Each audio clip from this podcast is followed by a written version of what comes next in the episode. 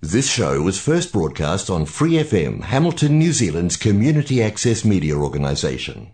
For more information on our lineup of shows and the role we play in the media, visit freefm.org.nz.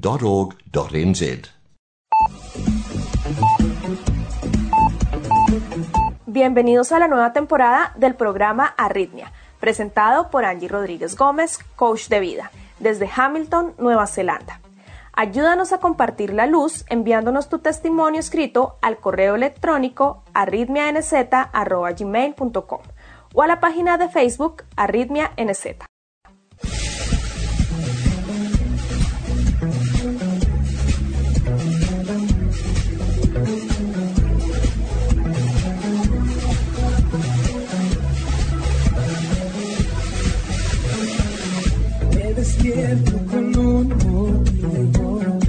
No viniste al mundo por casualidad. Formas parte de un gran plan. Encontrar el propósito de tu vida es tu misión. No es tarea fácil, pero juntos podemos lograrlo. Serás plenamente feliz. Arritmia, cuando todo pierde sentido.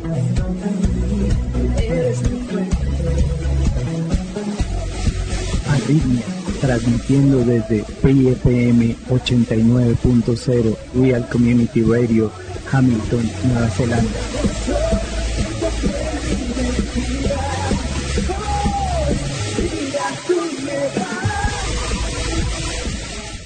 Los dejamos a continuación con Angie Rodríguez, iniciando con el tema del día. ¿Cómo te sientes el día de hoy? Yo me siento incondicional y me quiero llevar esperanza. Pedimos la bendición de Dios para iniciar con este programa tomados de su mano. Amado Dios, gracias porque para ti todos y cada uno de nosotros somos valiosos, porque nos elegiste para venir a este mundo y luego nos compraste a un precio muy alto, el de tu sangre, para poder ser llamados hijos de Dios. Ofrecemos nuestra vida como sacrificio vivo, agradable a ti, para amarte, adorarte, servirte y hacer tu voluntad. Te amamos, Padre. Nueva temporada. Arritmia.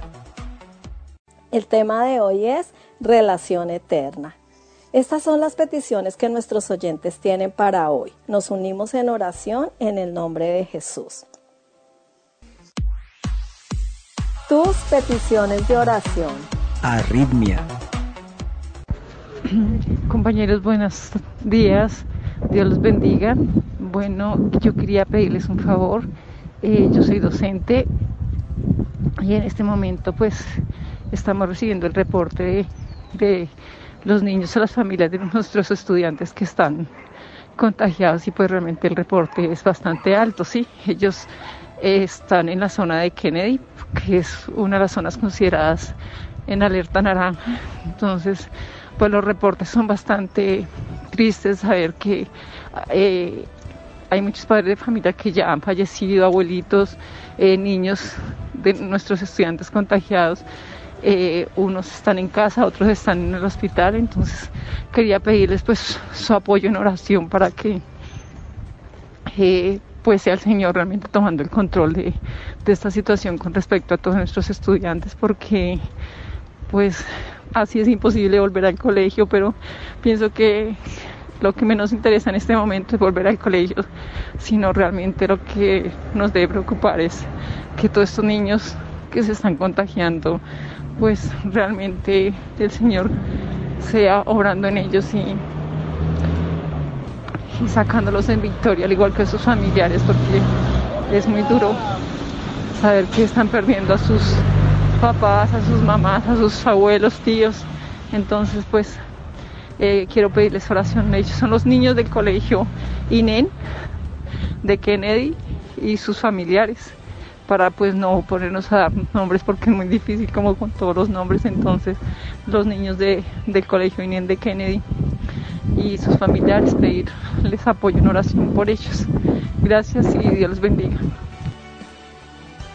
Gracias, hermana. Y nos unimos en oración por los niños del colegio INEM de Kennedy y por sus familias.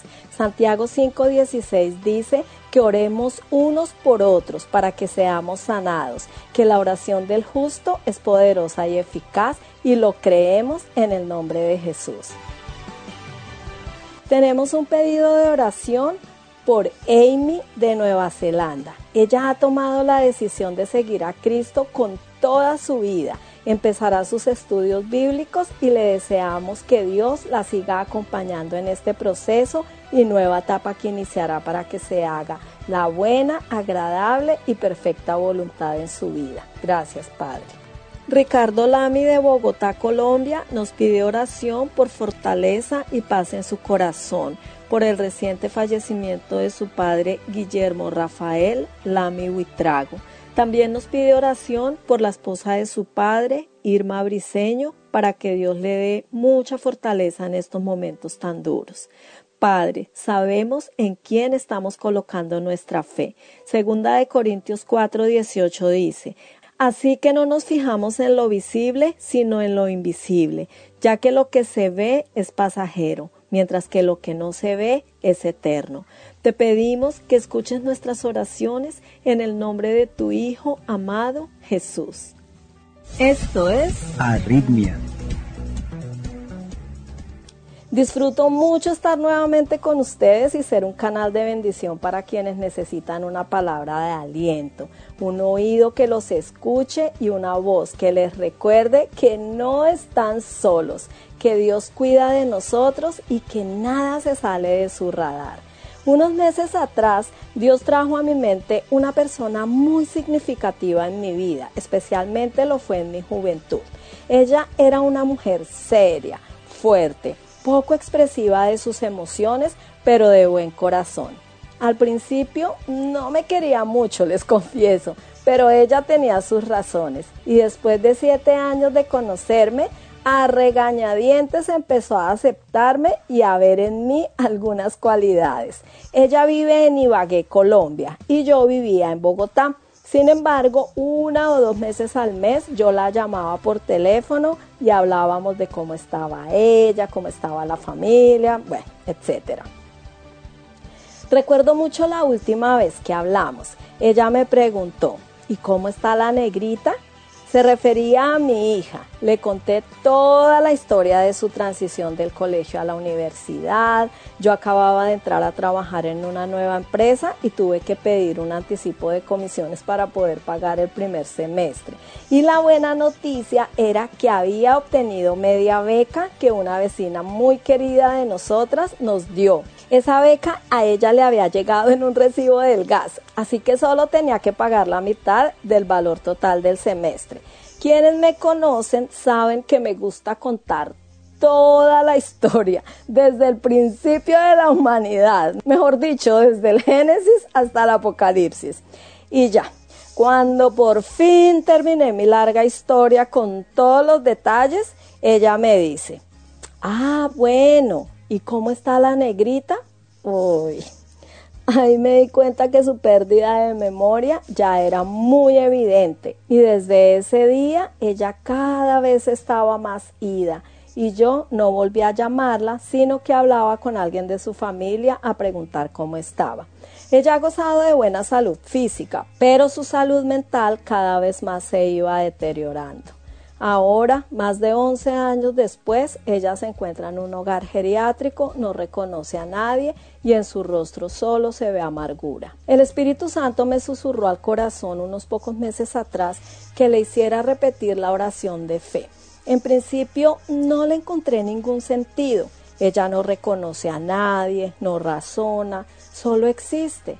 Sin embargo, obedecí y llamé a su hija y le dije lo que Dios había colocado en mi corazón y que por favor me avisara cuando fuera a visitarla. Ella me dijo que sí, pero más pronto de lo que yo me esperaba, ella me avisó que su hija, es decir, la nieta de la persona de quien les hablo, iba justo en ese momento al geriátrico a visitarla. Bueno, me contacté con ella y le dije que me ayudara a hacer repetir a su abuela la oración de fe. Cuando estuvieron listas, ella me hizo una videollamada y yo le dije, dile por favor que repita, Señor Jesús. Y ella decía, abuela, abuela, diga Señor Jesús. Y ella decía, Señor Jesús. Reconozco que soy pecadora. Abuelita, abuelita, diga, reconozco que soy pecadora. y ella repetía, me arrepiento y te recibo, Señor Jesús, como mi Señor y mi Salvador. Yo casi no, casi no podía seguir pronunciando palabra. Era una emoción, un gozo tan profundo que sentía en mi corazón que derribó todos los argumentos en contra, todo razonamiento que atacaba mi mente diciendo, pero ella no entiende, está en otro mundo, no sabe lo que dice, eso así no funciona, pero Dios me mostró que para Él nada es imposible, que aunque nosotros a veces nos olvidemos de las personas, Dios no se olvida de ninguna almita, que para Él todas son valiosas, que Él no quiere que nadie se pierda, que las maneras de Dios no son nuestras maneras, pero por locas, ilógicas y poco convencionales que nos parezcan, son las maneras que un Dios todopoderoso, eterno y misericordioso se ingenia para atraernos a su presencia y que podamos disfrutar con Él una eternidad. Así que luego de que ella le hizo repetir a su abuela esta sencilla pero poderosa oración, la paz inundó mi corazón, alcanzó y sobreabundó para ahogar todo halo de duda.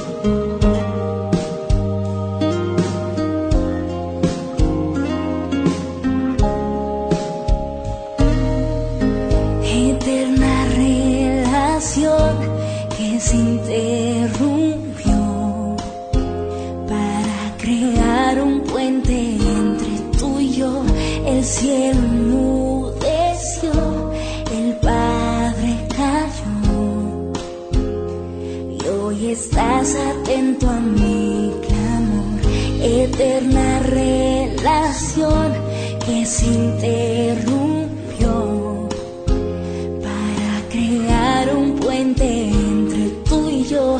El cielo enmudeció, el Padre cayó y hoy estás atento a mí.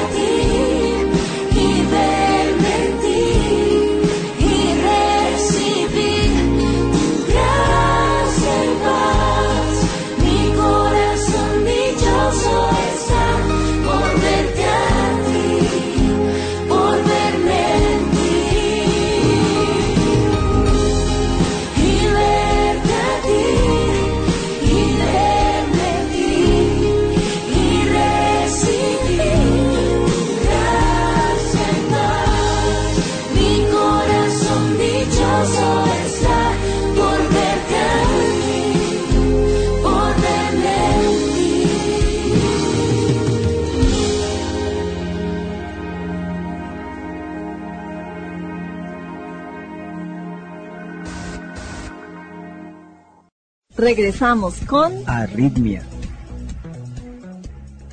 En el programa de hoy conoceremos el testimonio de Yomar Ramírez. Ella nos escribió desde Hamilton, Nueva Zelanda.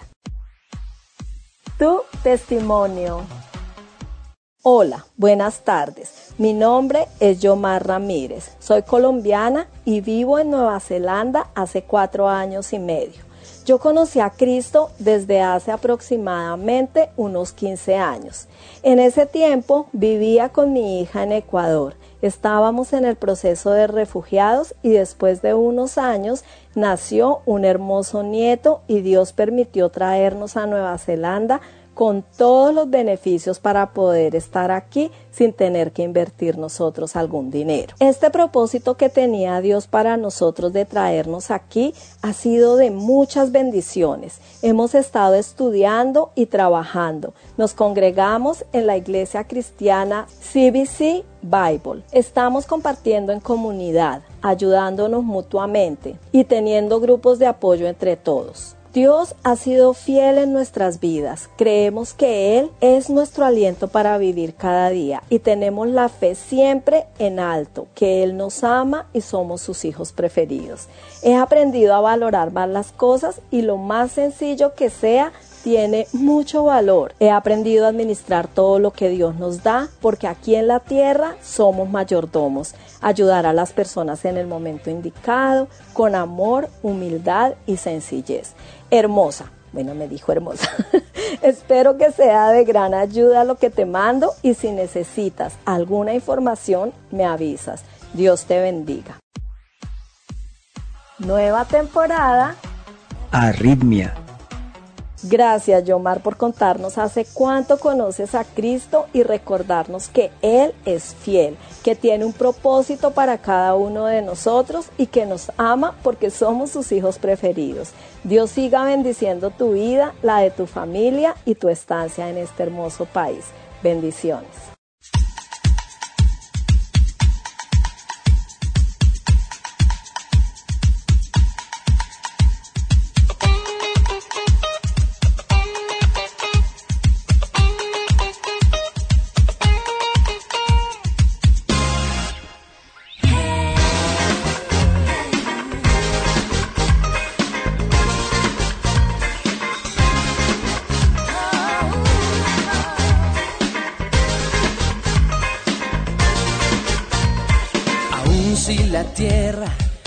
Comienza a temblar, yo confío en ti, nada va a pasar. Y si las montañas se derrumban en el mar, tú eres mi Dios, tu favor brillará.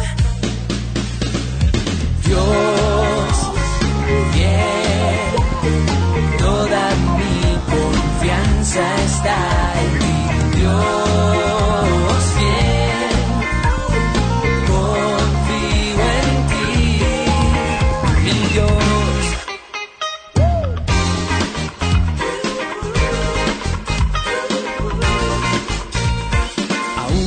tierra comienza a temblar, yo confío en ti, nada va a pasar.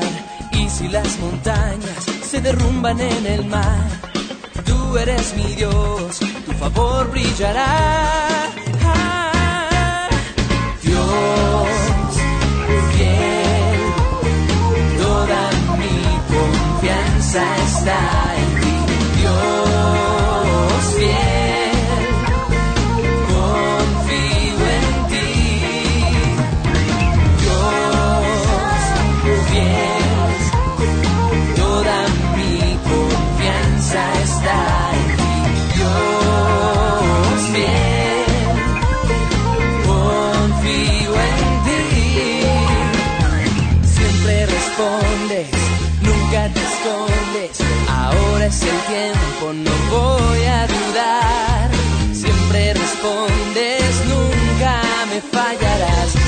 silencio, solo voy a cantar. Siempre respondes, nunca te escondes. Ahora es el tiempo, no voy a dudar. Siempre respondes, nunca me fallarás. Si hay silencio, solo voy a cantar.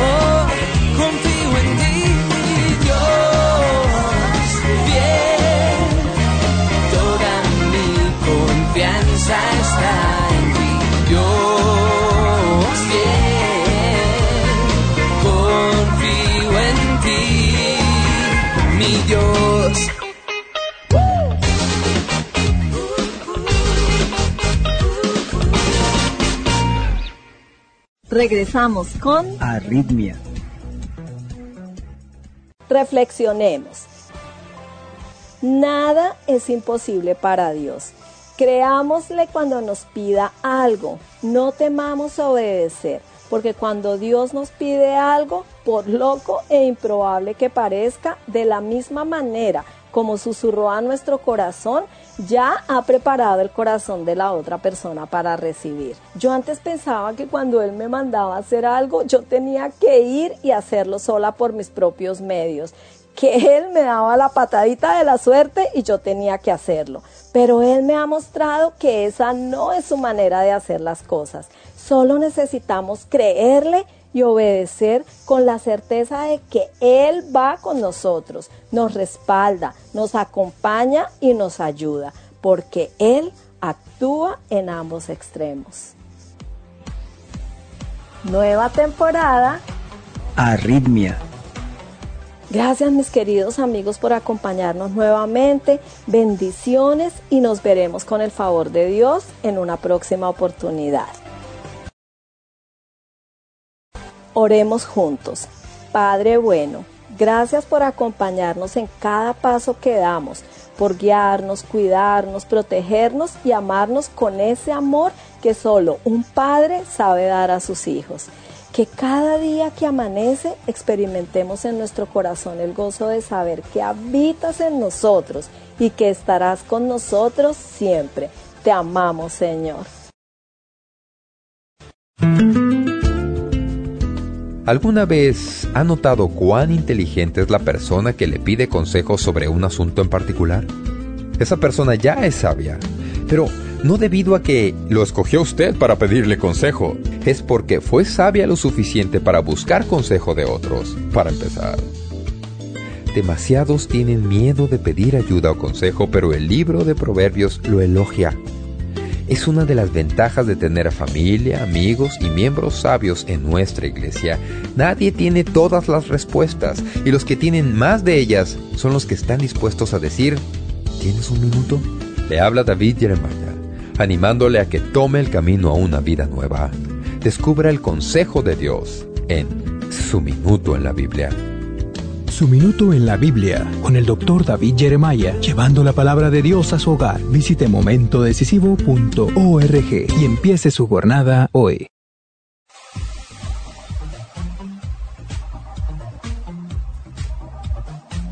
Sigan con nosotros, estaremos compartiendo el programa Momento Decisivo del pastor David Jeremiah con su nueva serie Cómo ser feliz según Jesús.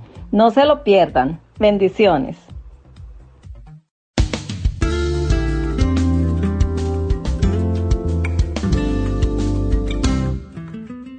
Tienen su propia idea sobre cómo encontrar la verdadera felicidad.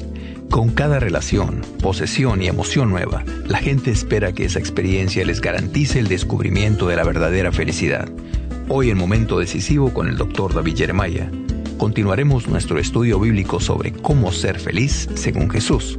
Las bienaventuranzas de Jesús nos brindan la receta para la verdadera felicidad. Y hoy usted descubrirá las herramientas que necesita para cultivar la felicidad en su vida.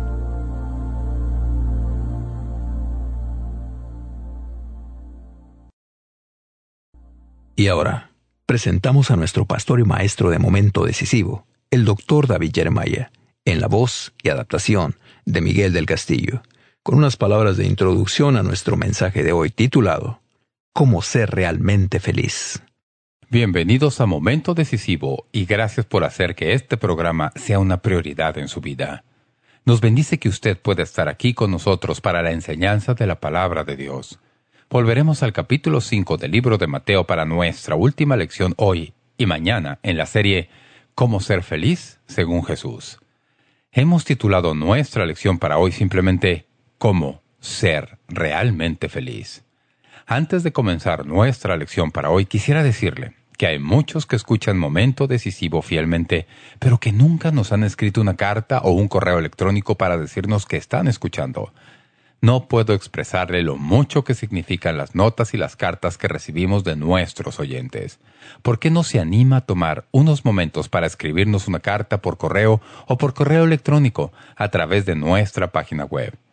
Para compartir con nosotros cómo el Señor ha usado momento decisivo para ministrar a sus necesidades. Se lo agradezco de antemano. Sin más, comencemos nuestro estudio para hoy.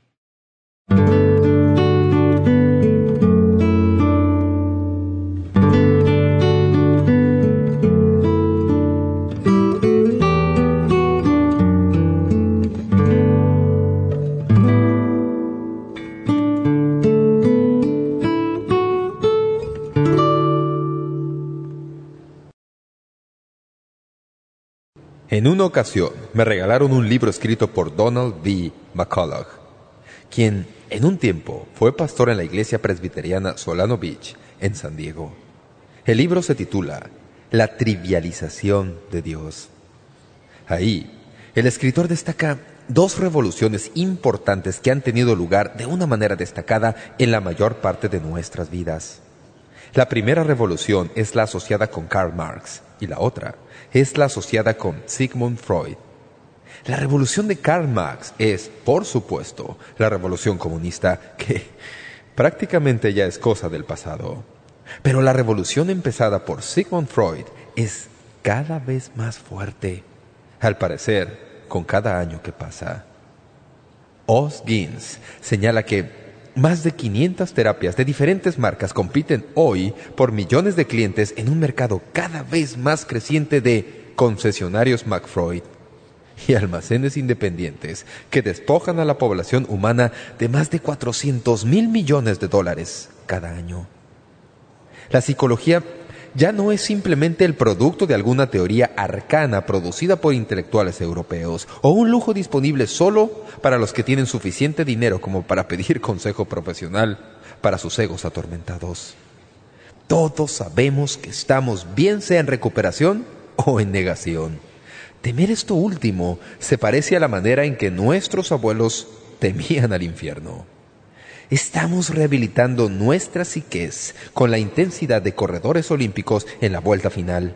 Estamos poniéndonos en contacto con el niño maltratado que llevamos dentro y que nos produce depresiones, ansiedades y compulsiones, y eso, para no mencionar neurosis y psicosis. Nos unimos a grupos que nos llevan a recorrer 12 pasos, juego de papeles, gritos primales, hacia la autoestima positiva a fin de desarrollar al máximo nuestro potencial humano. Suena como que estamos en problemas, como que lo que estamos tratando de hacer para ser felices no está resultando, porque regresamos en manada para tratar de que nos arreglen.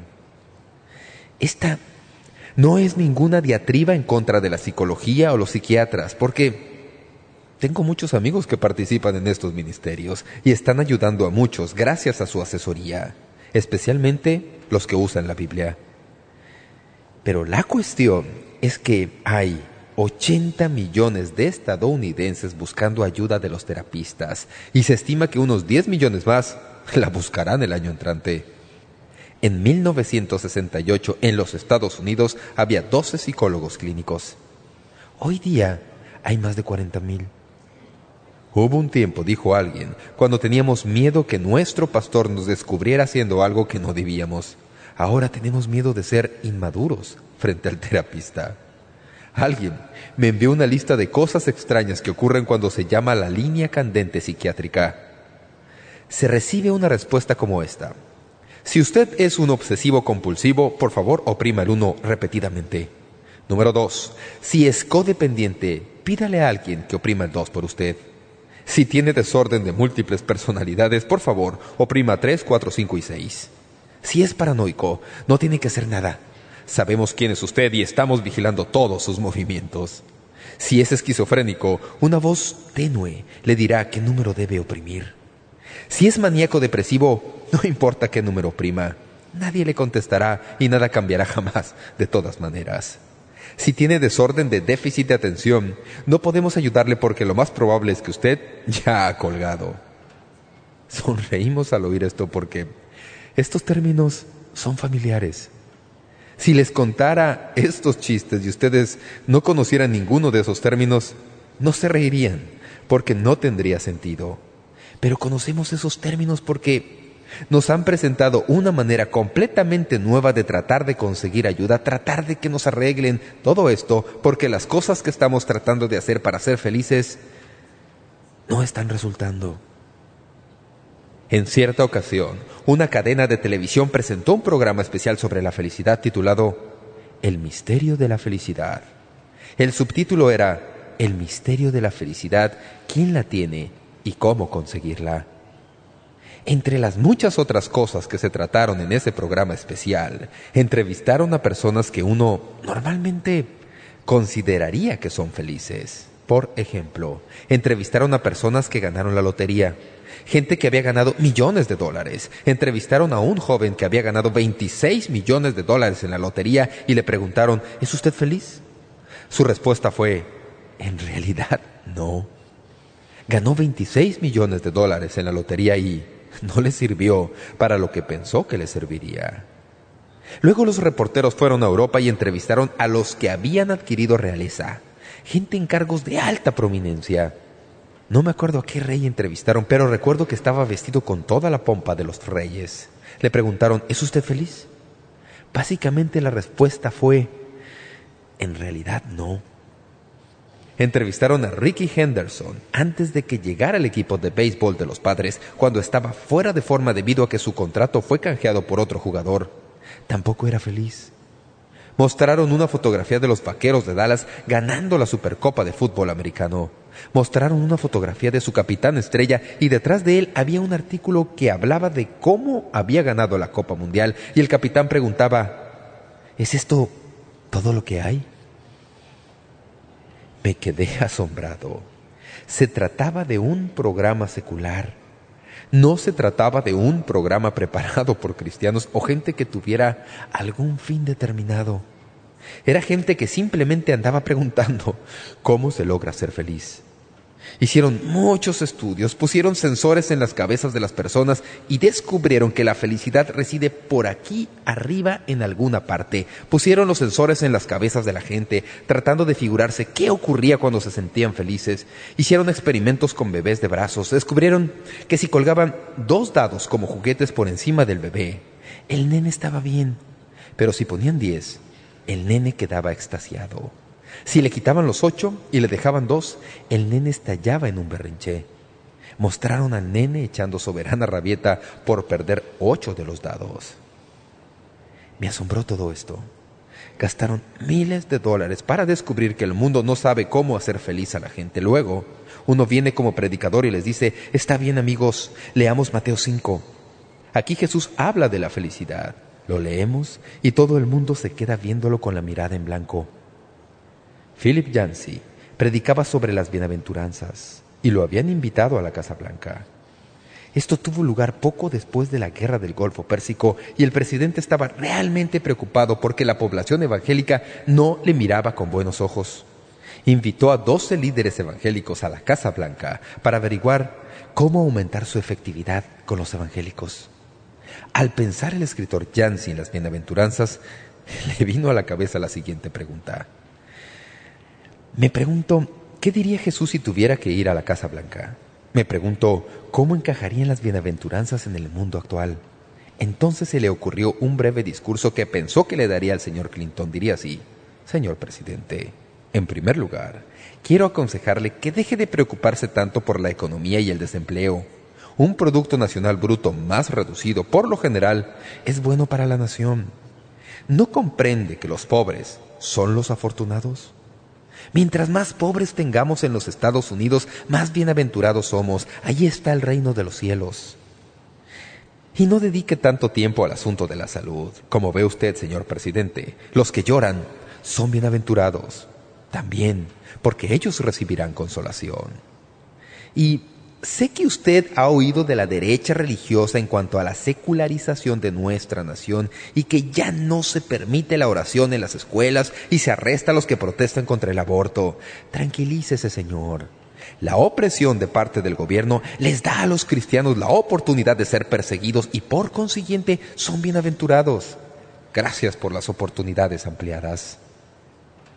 Decidió que a fin de cuentas eso probablemente no serviría, no en el mundo actual. Hay dos mundos diferentes aquí. Tenemos el mundo en que vivimos y existe el mundo del cual habla Jesús. Jesús nos dice, no hallarás aquí lo que buscas. Si quieres dedicarle tu vida, hazlo, pero no lo encontrarás. Déjame decirte lo que hallarás en los principios que quiero darte. Luego dice, déjame decirte cómo ser feliz. Y estos principios son reales, asombrosos, son totalmente opuestos a lo que el mundo dice. Dichosos los humildes, bienaventurados los pobres en espíritu. ¿Qué dice el mundo?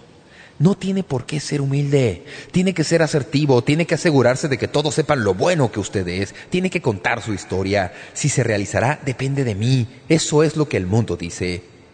Jesús dice, no, los humildes son los que tienen el reino de los cielos.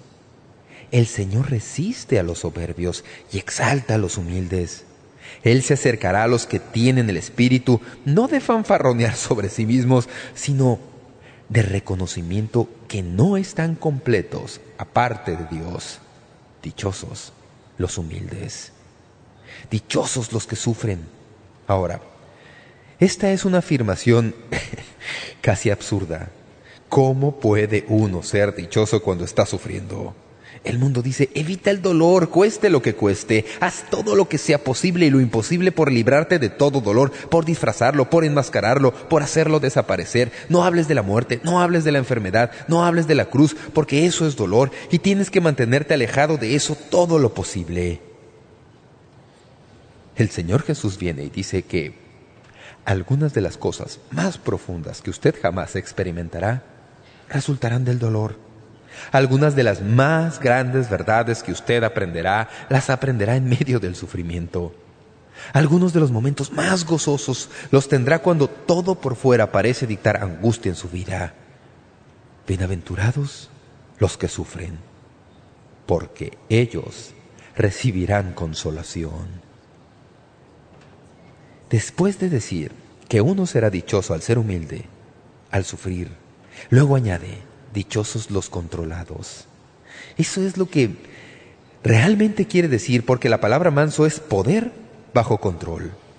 El mundo dice que uno debe tratar de aceptarlo todo o usarlo todo. Si tienes poder, úsalo. Si tienes dinero, úsalo para conseguir lo que se te antoje. Aprovecha al máximo todo recurso que tengas a tu disposición. Lea todos los libros de autoayuda. Y eso es lo que le dirán. Jesús dice que la felicidad verdadera viene cuando usted tiene poder, pero ese poder está bajo el control del Espíritu de Dios, cuando usted comprende que para demostrar que tiene poder, no tiene que usarlo en todo momento. Va directamente en contra de la filosofía del mundo con esta fórmula de bienaventuranza. El impulso al éxito de nuestro mundo actual es implacable. Algunos de ustedes, amables oyentes, también se han dejado atrapar por este torbellino de autodestrucción.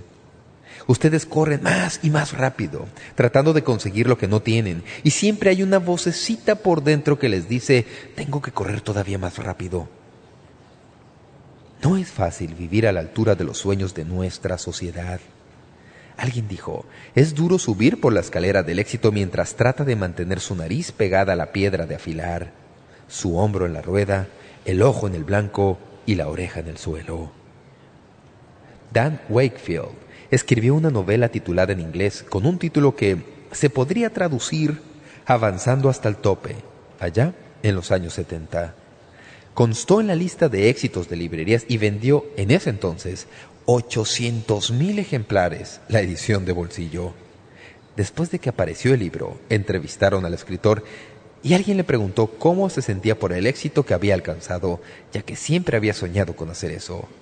Cito textualmente lo que dijo. He alcanzado un sueño que acaricié toda la vida y quedé encantado. También quedé nervioso y con ansia. Aprendí lo que la gente ha testificado desde que el tiempo es tiempo, pero que nadie lo cree en realidad sino cuando lo experimenta en carne propia. Y es que el éxito, los logros y las recompensas son buenas, pero que no lo transforman a uno, ni tampoco le llevan a ningún estado de contentamiento interior, de paz interna, ni de seguridad, ni mucho menos a la salvación. La novela no fue la respuesta a todos los problemas de la vida como pensaba que sería. Así que salí a echarme otro trago. ¿Qué decía este famoso escritor? Logré mi sueño.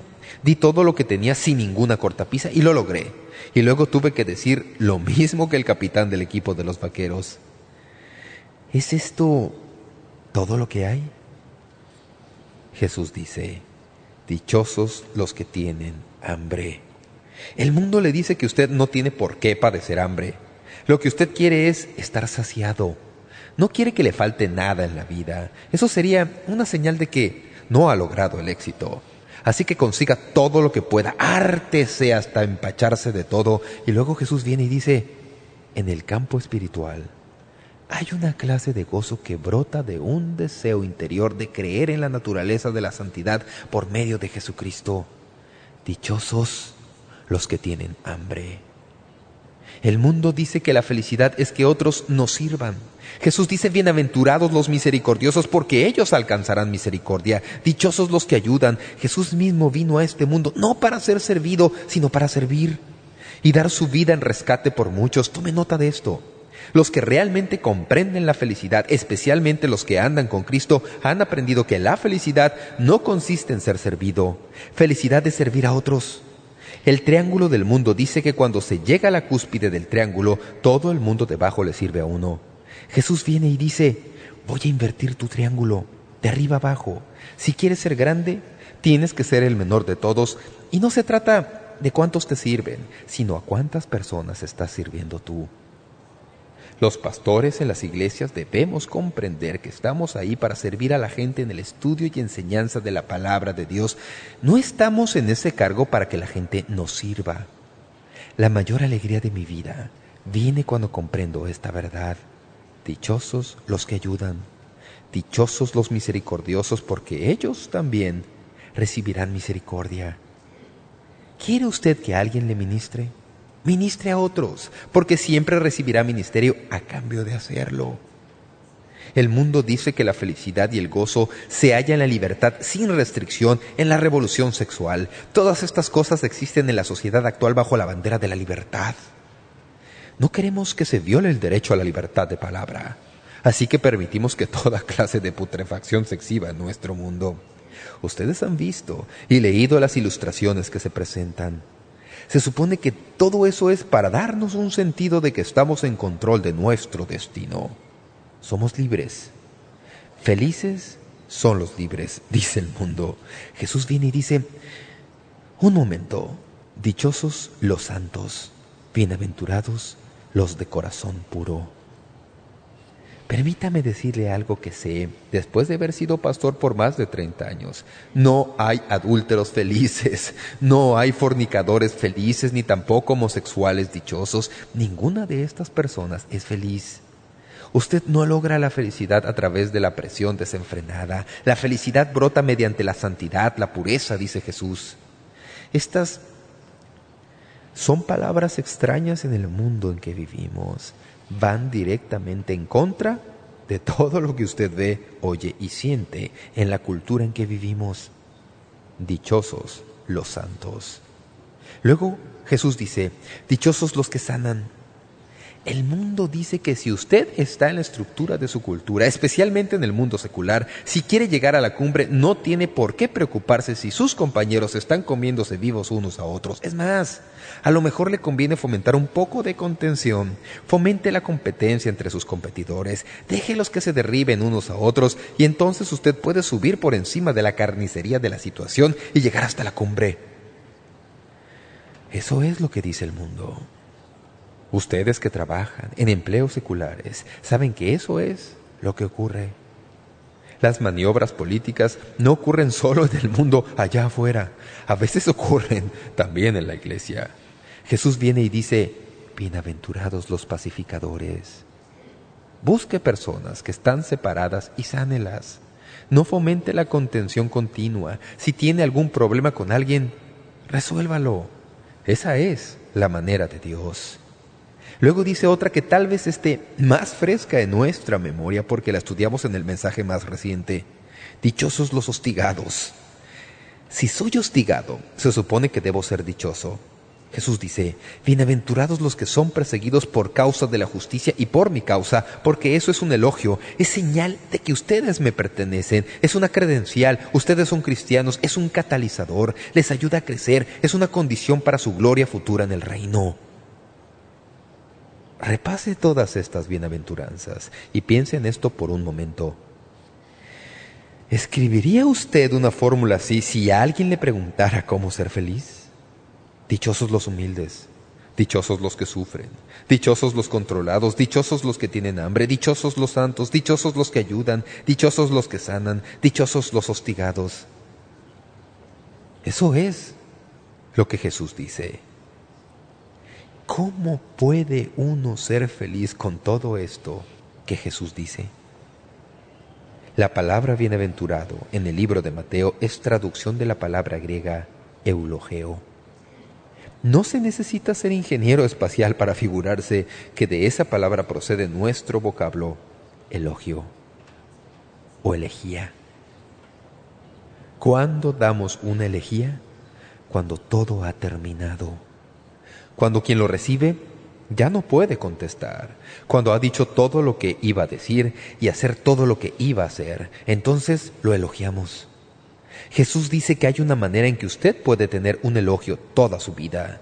Puede tener la bendición de Dios desde el principio si sigue estos principios. Estos son principios de gozo y felicidad en la experiencia cristiana.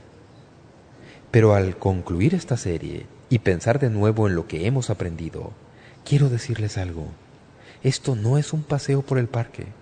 Usted no sale después de terminar de oír este mensaje para volver a su vida regular y de rutina y para decir, ya escuché al pastor Jeremiah y me dijo cómo ser feliz. Ya leí las bienaventuranzas y eso es todo.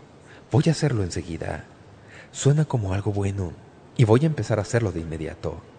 Nadie lo hará, porque lo que hablo tiene que ver con estos dos mundos.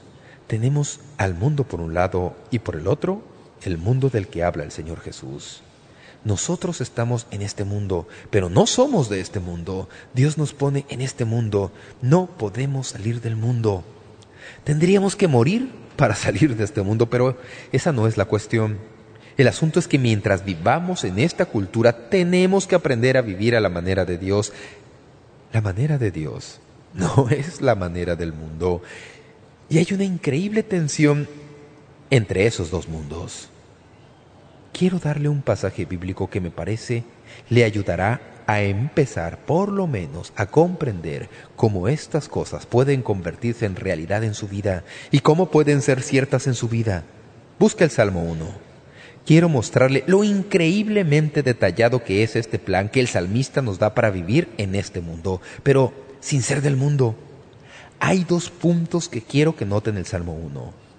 Esto puede hacer la diferencia en su vida de aquí en adelante. Para que esto ocurra, usted tiene que comprender la agresiva atracción que el mundo ejerce sobre su vida. Bienaventurado el varón que no anduvo en consejo de malos, ni estuvo en camino de pecadores, ni en silla de escarnecedores se ha sentado.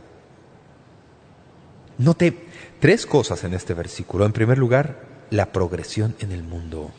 El salmista usa tres palabras para describir lo que ocurre en el mundo, malos, pecadores, escarnecedores. Bienaventurado el varón que no anduvo en consejo de malos, ni estuvo en camino de pecadores, ni en silla de escarnecedores se ha sentado.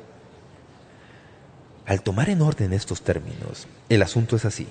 Los malos están a la entrada, malos. Aquí simplemente indica la vida sin Dios. No quiere decir necesariamente crueles o vengativos. No está dirigido necesariamente en ninguna dirección. Es como si sencillamente dejaran a Dios fuera. Y como que usted dejara a Dios fuera de su vida. Entonces la vida dice que usted es... ¿Qué? Usted es malo.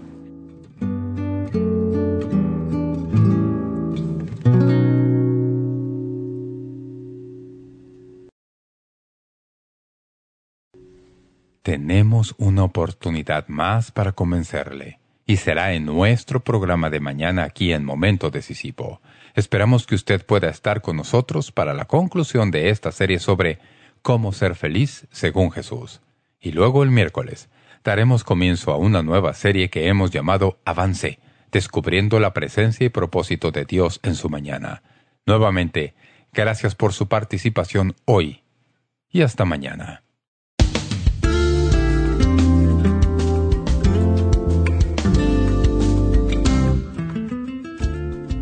Gracias por sintonizar Momento Decisivo.